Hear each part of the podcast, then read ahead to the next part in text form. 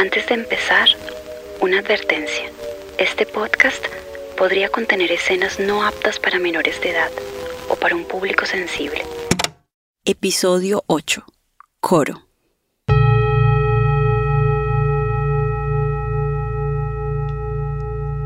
Al inicio de cada episodio de Catarsis les conté los abusos sexuales que había vivido. En este último episodio cambia el orden de los elementos. Aquí no soy la protagonista, soy solo la guía que los conduce a un palco para escuchar a un coro de voces de oyentes de catarsis que han querido unirse a este grito unísono. A estas voces que llegaron les agradezco la confianza y la posibilidad de resonar juntos y juntas. Porque si los testimonios siguen llegando es porque la violencia sexual se manifiesta en modos diversos y en lugares inesperados es porque el problema es tan vasto que no se logra abarcar en una serie. Esta hermandad que se creó será nuestra bandera para insistir y exigir cambios. Yo soy Carolina Valencia Caicedo y esto es Catarsis, un proceso con sentido, un relato coral sobre el abuso sexual.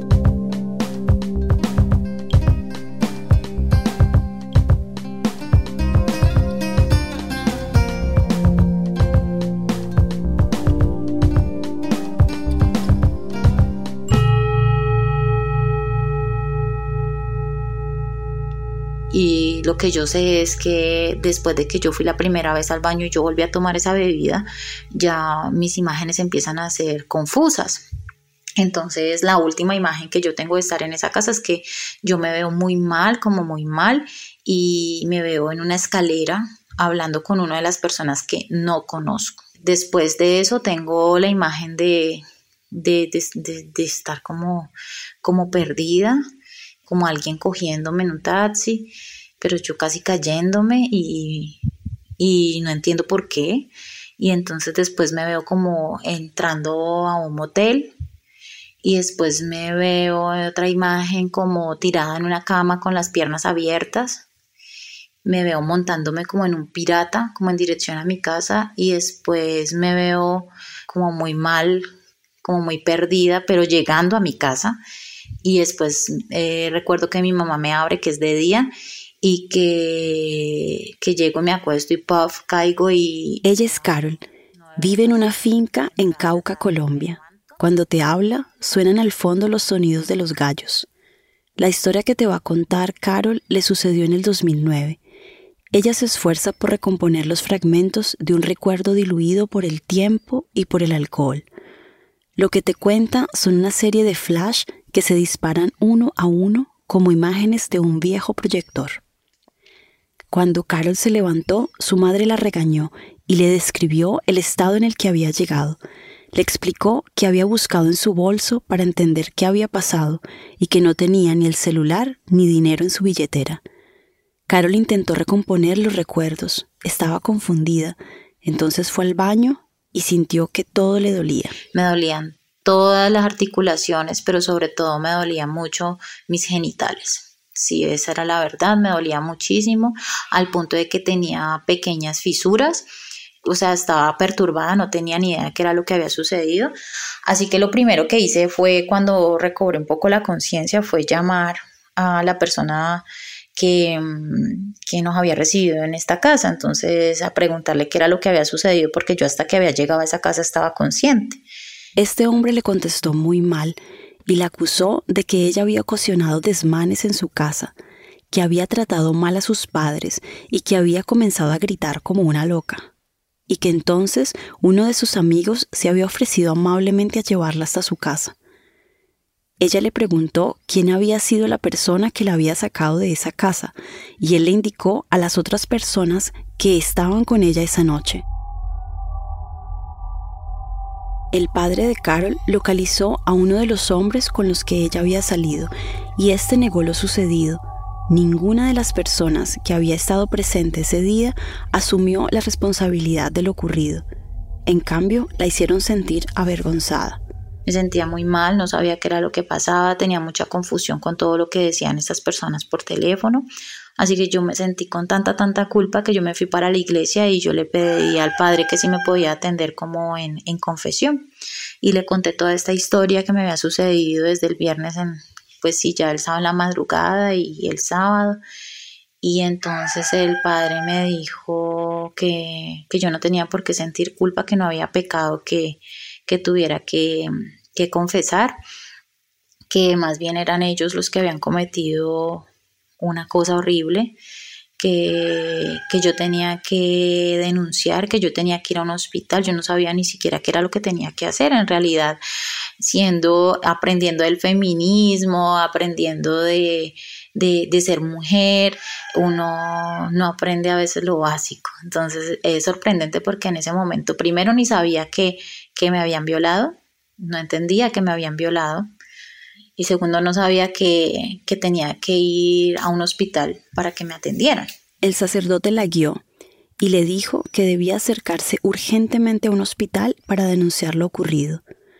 Carlos sentía que el sacerdote la había librado de la culpa y eso le permitió fortalecerse y sentir que habían sido ellos los culpables y que por más borracha que hubiese estado, nadie debía haberla vulnerado. Hoy pienso que que es raro que un hombre me haya fortalecido en ese momento, que me sentía tan vulnerable y que no entendía qué estaba pasando, porque fue como volver a ser niña y no saber qué hacer. Ella se decidió y se fue al hospital con su madre. Allí le hicieron unas curaciones y debió iniciar la ruta de atención, es decir, contar lo sucedido al médico, a la ginecóloga, a la trabajadora social quienes le hicieron la remisión para ir al CTI y seguir la ruta de denuncia. Que primero me hicieron toda esta atención, miraron las pequeñas fisuras, hicieron como el detalle pues de lo que me había sucedido en mis genitales y, y pues retomaron mi historia y mi historia una y otra vez y una y otra vez. Igual, como siempre yo les dije, yo tengo un problema de confusión, yo no sé si a mí si, si, yo estaba completamente alcoholizado, qué fue lo que sucedió, porque yo realmente no recuerdo ni siquiera quién hizo esto, ni no recuerdo quién me sacó de esta casa, no recuerdo cómo sucedió, ni a, qué motel fue que fui a parar, no recuerdo realmente qué fue lo que pasó. Yo estaba en un estado de inconsciencia. Ella conservó su ropa interior para presentarla como prueba en medicina legal sin embargo, la cita en esta instancia se la dieron dos días después de lo ocurrido, y ya esta prueba no era válida.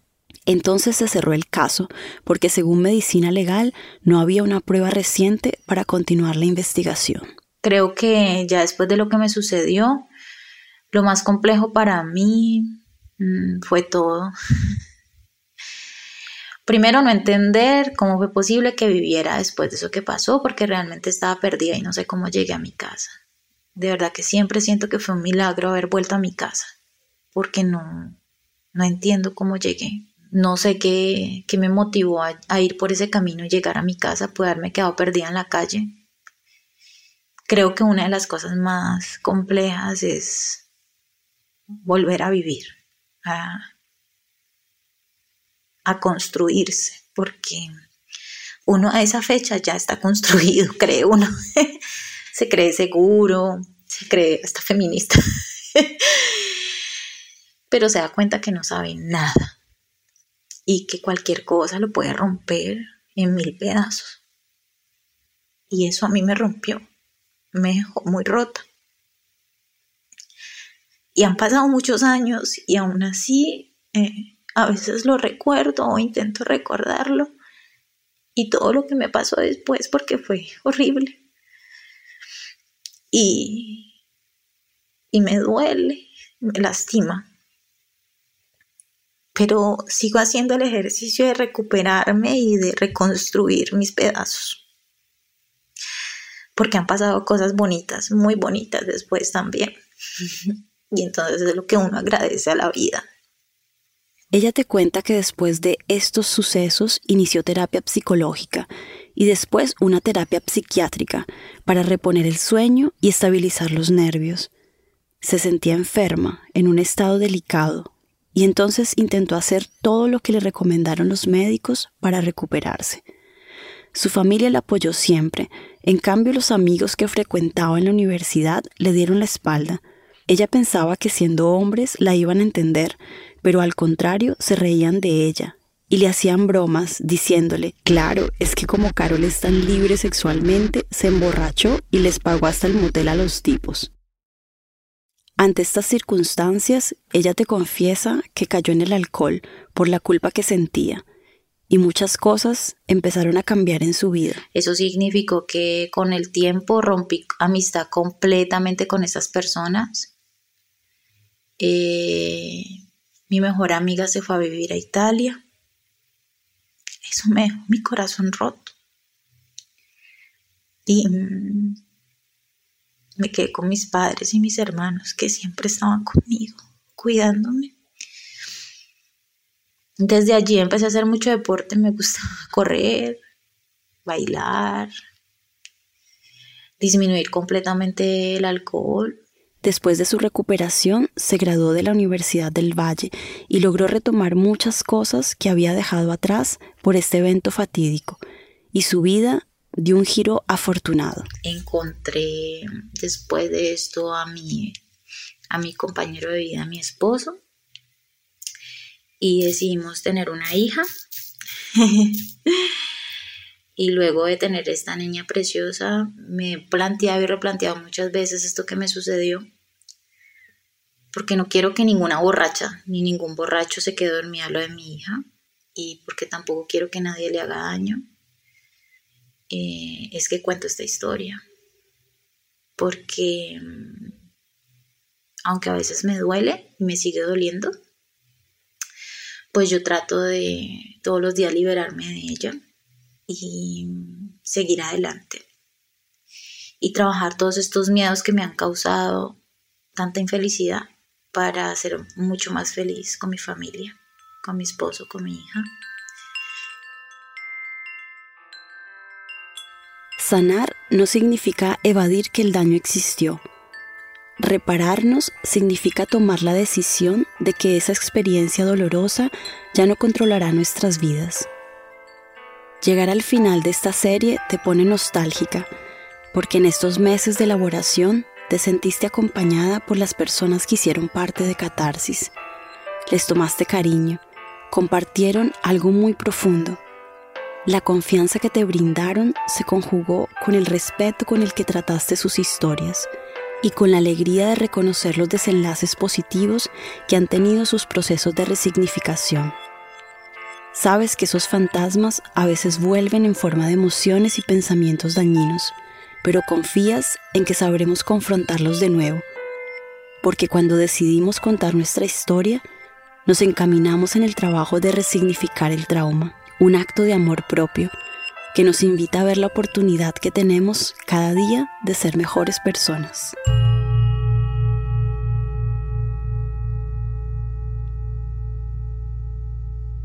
No estamos buscando culpables de por qué esto fue mi culpa o la del otro.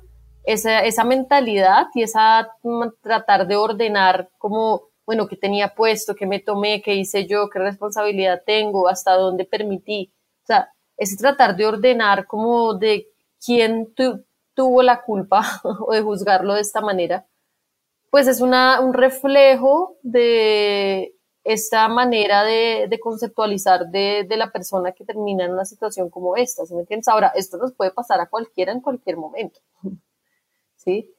Eh, y, creo que por eso es que es importante como hablarlo y normalizar la conversación sobre todo.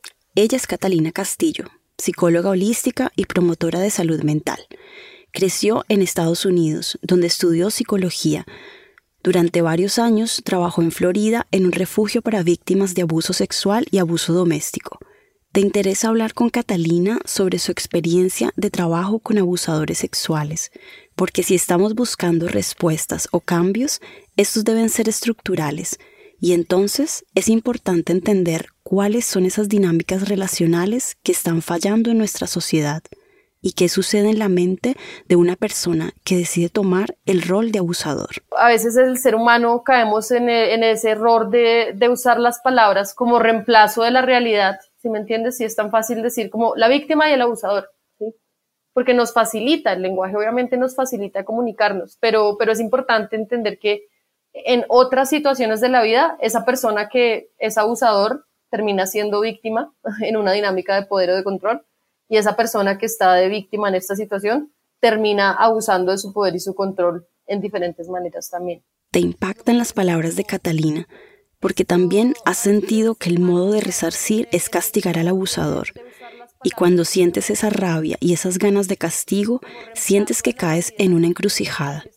Le preguntas a Catalina, si los roles son relativos, ¿no hay un riesgo de relativizar también el crimen? Obviamente te estoy hablando, yo te estoy hablando de, propuestas para ampliar la visión de cómo nos acercamos a entender una situación social, ¿sí me entiendes? Eh, pero obviamente eso no quiere decir que no haya como un crimen, como tú decías, que se está cometiendo en cierto momento, ¿me entiendes? Y que es importante como entender que sí hay responsabilidad, o sea, que entender a las emociones y las situaciones de cada ser que está involucrado en este crimen no quiere decir que eso exime a nadie responsabilidad de sus acciones. Una parte es la parte legal, otra parte es la parte psicológica. Creo que es importante tener las dos en cuenta en todo momento cuando se trabajan, pero creo que a veces como eh, esta necesidad de justicia y de ordenar y de, y de sanar viene mucho como de, de querer saber quién está bien, quién está mal, quién tiene la culpa. Yo, pensamos y tenemos una sensación muchas veces de que si se castiga a estas personas, entonces nadie más lo va a volver a hacer. Pero ese dolor y esas heridas sociales y personales de donde vienen estas violencias, pues es importante que tengamos en cuenta que eh, simplemente el castigar a los eh, abusadores no quiere decir que,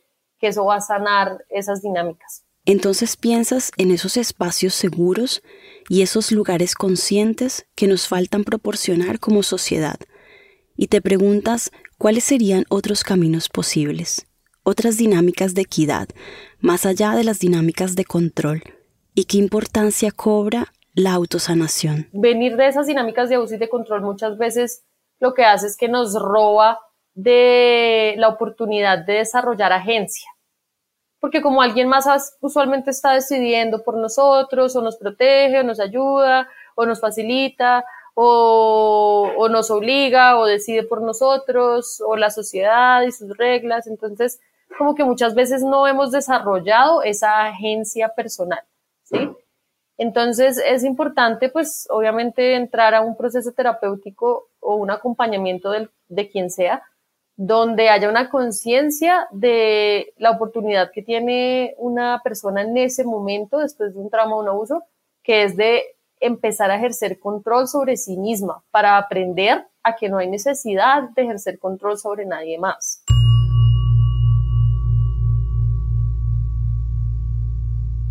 En la tragedia griega, el coro no representaba un personaje, sino a esos innominados componentes de un pueblo.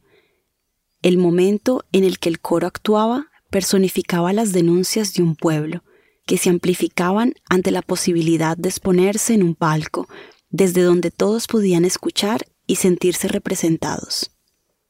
Han pasado meses, años, y volvemos a desenterrar el dolor. Lo gritamos para que ustedes despierten. Somos hijas e hijos de una tierra violenta. Cargábamos el dolor que nos han ocasionado los otros, pero ahora somos el trueno, un grito que ha deshecho el duelo.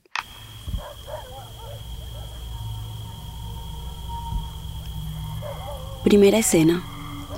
Un palco oscuro. Una luz inunda lentamente el centro, donde se vislumbra un grupo de personas vestidas de rojo. Sus rostros están cubiertos con máscaras. Es el coro. Nadie habla. Solo se ve un cúmulo encendido de rojo. Una voz interrumpe el silencio. Habla de recuerdos, de dolores viejos que aún resuenan habla de un sueño compartido, una pesadilla. Otra voz del coro grita. Quedé paralizada, no podía moverme, era un cuerpo sin vida. Cerré los ojos y dejé que pasara lo inevitable, pero tuve una visión, la vi a ella y una fuerza inmensa me levantó de la cama. Desde la platea solo se escucha su respiración entrecortada a causa de las lágrimas. Segunda escena. El coro en acción. Un entramado de voces se alternan de manera rítmica, como las líneas melódicas en una fuga de Bach. Las voces se sobreponen y el oyente tiene que escoger cuál voz seguir. Denuncias, suspiros de decepción, gritos, voces soprano, potentes, que retumban en el palco, exigiendo ser escuchadas. El sonido de las voces desciende, nuevamente el silencio, y una a una caen las máscaras que impactan en el palco. Se muestran las caras. Se ha ido la culpa y la vergüenza. Estas voces que conforman este coro son mensajes vocales que los oyentes de Catarsis te han enviado. A los 21 años empecé a tener un sueño recurrente soñaba que una mujer me besaba, me tocaba y hacía que yo también hiciera lo mismo con ella. Un día, después de tener muchas veces este sueño, le conté a mis hermanos, a mi gemela y a mi hermano, y asombrados ellos me dijeron que también soñaba lo mismo. Nos dimos cuenta que no era un sueño, sino era un recuerdo que había quedado en el fondo de, de nuestro subconsciente. Y a partir de ese momento, entonces, empecé a mirar hacia mi infancia. Fuimos abusados por nuestra niñera entre los 4 o 5 años en nuestra propia casa, en nuestra propia habitación, mientras mis papás dormían al lado, confiados de que sus hijos estaban en buenas manos. No sabemos cuánto duró este abuso, pero sí marcó nuestras vidas.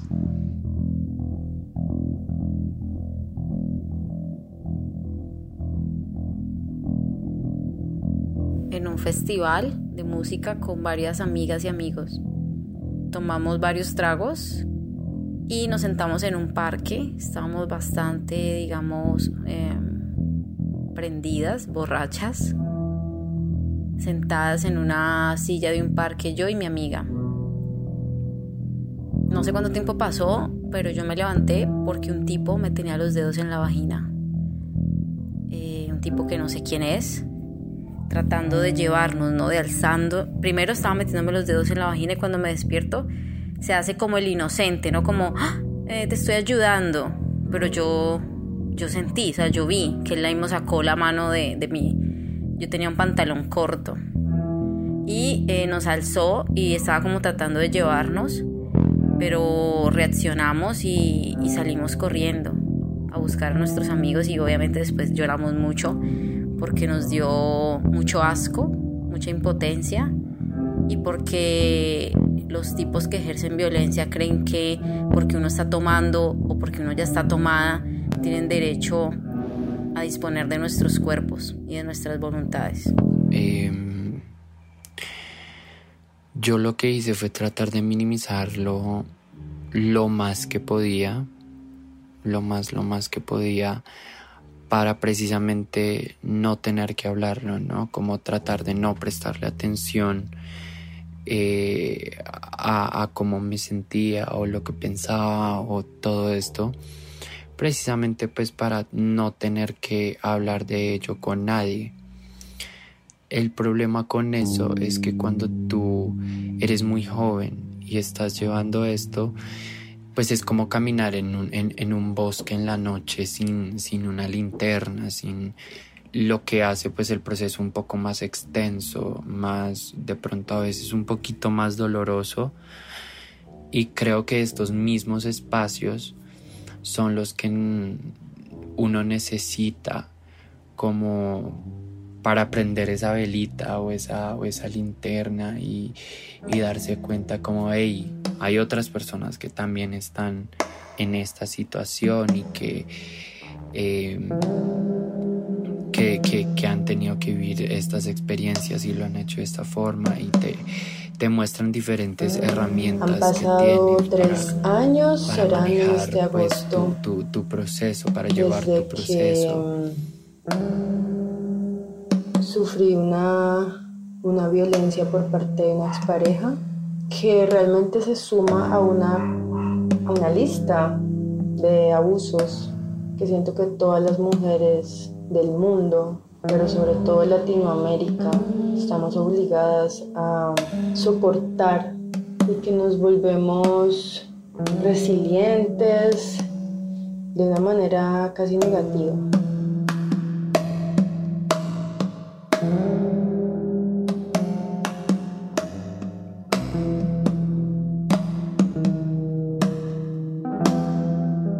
Pasé por uno de los tipos de abuso sexual tal vez más normalizados de todos los que hay y es el abuso sexual dentro de la relación de pareja. Yo pasé nueve años de relación con una persona, con un hombre, un hombre de rasgos narcisistas, entonces fue una relación bastante abusiva por todas partes, una relación física, emocional, intelectual y sexualmente abusiva para mí. Eh, un año, fue el 2015, eh, nosotros teníamos un concierto allá porque nosotros teníamos una banda juntos.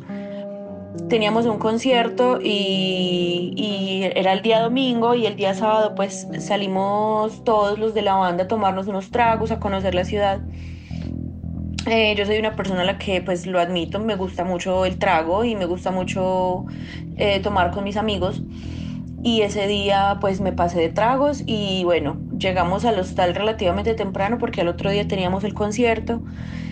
Yo llegué bastante ebria y pues me, me acosté en la cama, me acosté en la cama, él se acostó conmigo en la misma cama, yo me acosté con ropa, eh, o sea, me acosté completamente vestida y caí inconsciente, eso es todo lo que yo recuerdo. Al otro día, cuando yo me desperté, el tipo ya no estaba ni siquiera durmiendo conmigo en la cama, él estaba en su propia cama y yo me desperté sin la parte baja de, de, la ropa, o sea, sin pantalón ni ropa interior y toda mi zona íntima estaba completamente llena de semen. Yo no sabía en qué momento el tipo había tenido sexo conmigo sin que yo me diera cuenta, en qué momento para él había sido algo consensuado, porque pues ciertamente no lo fue, y eso pasó a, al menos dos o tres veces más, así de la misma forma. Durante la relación se presentaron otros tipos de abuso sexual que ya venían con amenazas, porque ya cuando, cuando tomábamos él se ponía violento. Entonces ese tipo llegó, bueno, y se hizo como en la cama de él, entonces yo quedé como eh, de espaldas a él.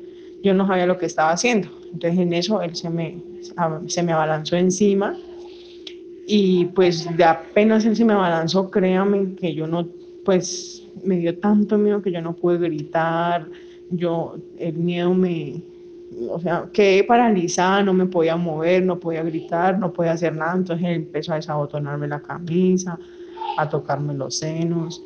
Um, empezó a desabrocharme el pantalón y literal yo no podía, yo no podía moverme, yo solamente lloraba y lloraba y, y, como si estuviera literal drogada, o sea, no podía hacer absolutamente nada. Entonces yo lloraba y cerraba los ojos y, y pues mientras él me, digamos así que él se llevó como mucho tiempo tocándome los senos y desabrochándome el pantalón y como tratando de bajarlo. Y no, yo dije, no, pues me va a violar porque, porque yo no me podía mover, yo no podía hacer nada. Entonces, eh, entonces, mmm, ya yo cerré los ojos y, yo dije, no, virgencita, y pensé en la virgencita. Y sin mentirte, Carito, pues lo que te que algo pasó bonito fue porque yo vi a la Virgen, o sea, como que si se me hubiese presentado. Y, o sea, yo, yo no podía mover ni los dedos, o sea, nada. Y apenas la vi a ella, tuve tanta fuerza que yo a ese tipo lo cargué con mis manos y lo tiré al piso. Y pues ya me vestí y me fui. Pero pues, o sea, no logró mucho, pero igual totalmente me dañó, eh, mi, digámoslo así, todo, porque yo iba a cumplir 15 y, y fue el peor diciembre de mi vida. Y yo desde ahí ni por decencia salvaje, tipo, donde él vaya, yo jamás voy, o sea. Hubo un momento en el que, en el que él ter terminó todo y yo, yo empecé a llorar. Yo empecé a llorar y, y como que me cambié de cuarto. Pues sí, me quedé como dormida y después como al otro día, lo que sí lo que sí me más, lo que más me va a llamar la atención lo que siempre voy a recordar es que yo tenía la menstruación ese, ese día y tenía un tampón. Entonces una de las cosas como que más recuerdo es estar en ese baño y como tener que buscar ese tampón que ya estaba, pues tuve que, que meter prácticamente toda la mano y ahí fue como dije, como fue pucha, esto no, no, es, no es normal. Pues así no tenga muchos recuerdos, pues no es normal que, que uno tenga una relación con un tampón puesto. es que es que a mí lo que me da rabia es que eso tenga un nombre, eso es como le hicieron la del pisco, que es emborrachan a una mujer para acostarse con ella. Entonces es una cosa que es tan común que uno como que, como que al principio yo decía como, ay, pucha, me hicieron la del pisco.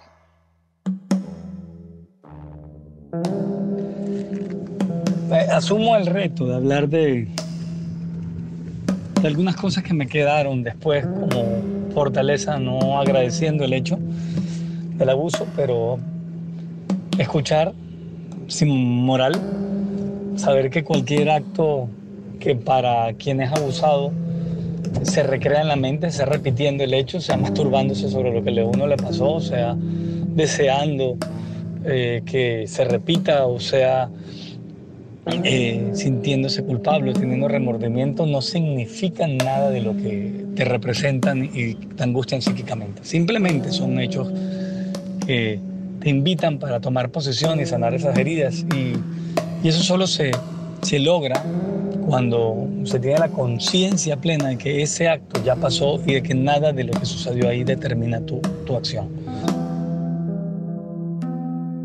Eh, queda un gran legado para mí y es saber que en todos esos años todo lo que deseé me permite hoy día, dado la fuerza con la que lo quería poseer, que ahí está la naturaleza del abuso puedes desear todo, pero saber que no te da eso el derecho de poseerlo a la fuerza. Ahora aplica ese principio a todas tus tu formas de vínculo y podrás estar mucho más cerca de la comprensión y del respeto por los otros. Una de eh, las experiencias y nadie puede juzgar a las personas. Fue Importante cuando se toma valor y se asume, saberlo hacer otro gran aprendizaje en compañía. Lo que más me va a llamar la atención es que ya venían con amenazas entonces estaba saliendo esa vieja que para analizar no me podía mover, no podía no podía hacer nada. Muchos niños están esperando simplemente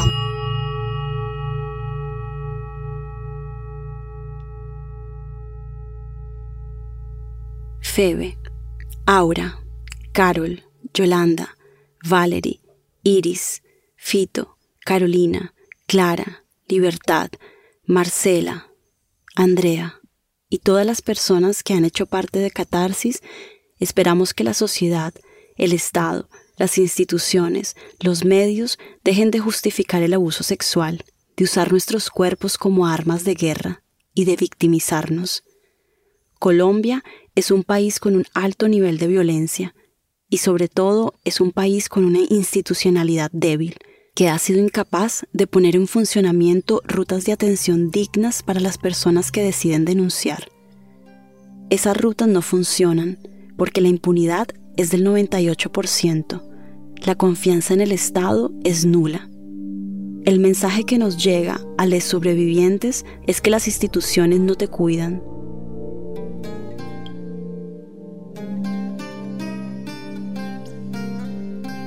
pero estamos aquí para romper el mandato. Respiramos y sacamos la voz. Una rabia colmada nos desborda y los miramos de frente para decirles que el dolor ya no será el protagonista. Al piso caen y se quiebran las máscaras. Ya no tenemos nada que esconder. Ya hicimos catarsis.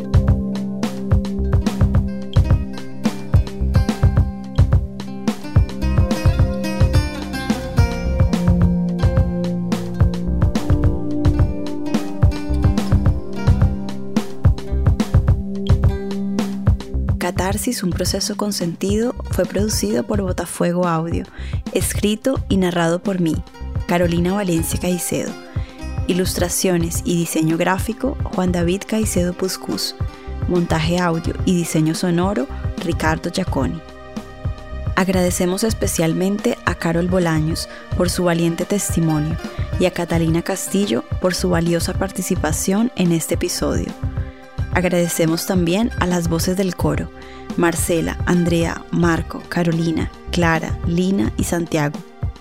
Comparte este episodio para que podamos llegar a más oídos. Síguenos en nuestras redes y en botafuego.org una plataforma de podcast y audiodocumentales donde encontrarás todas nuestras producciones.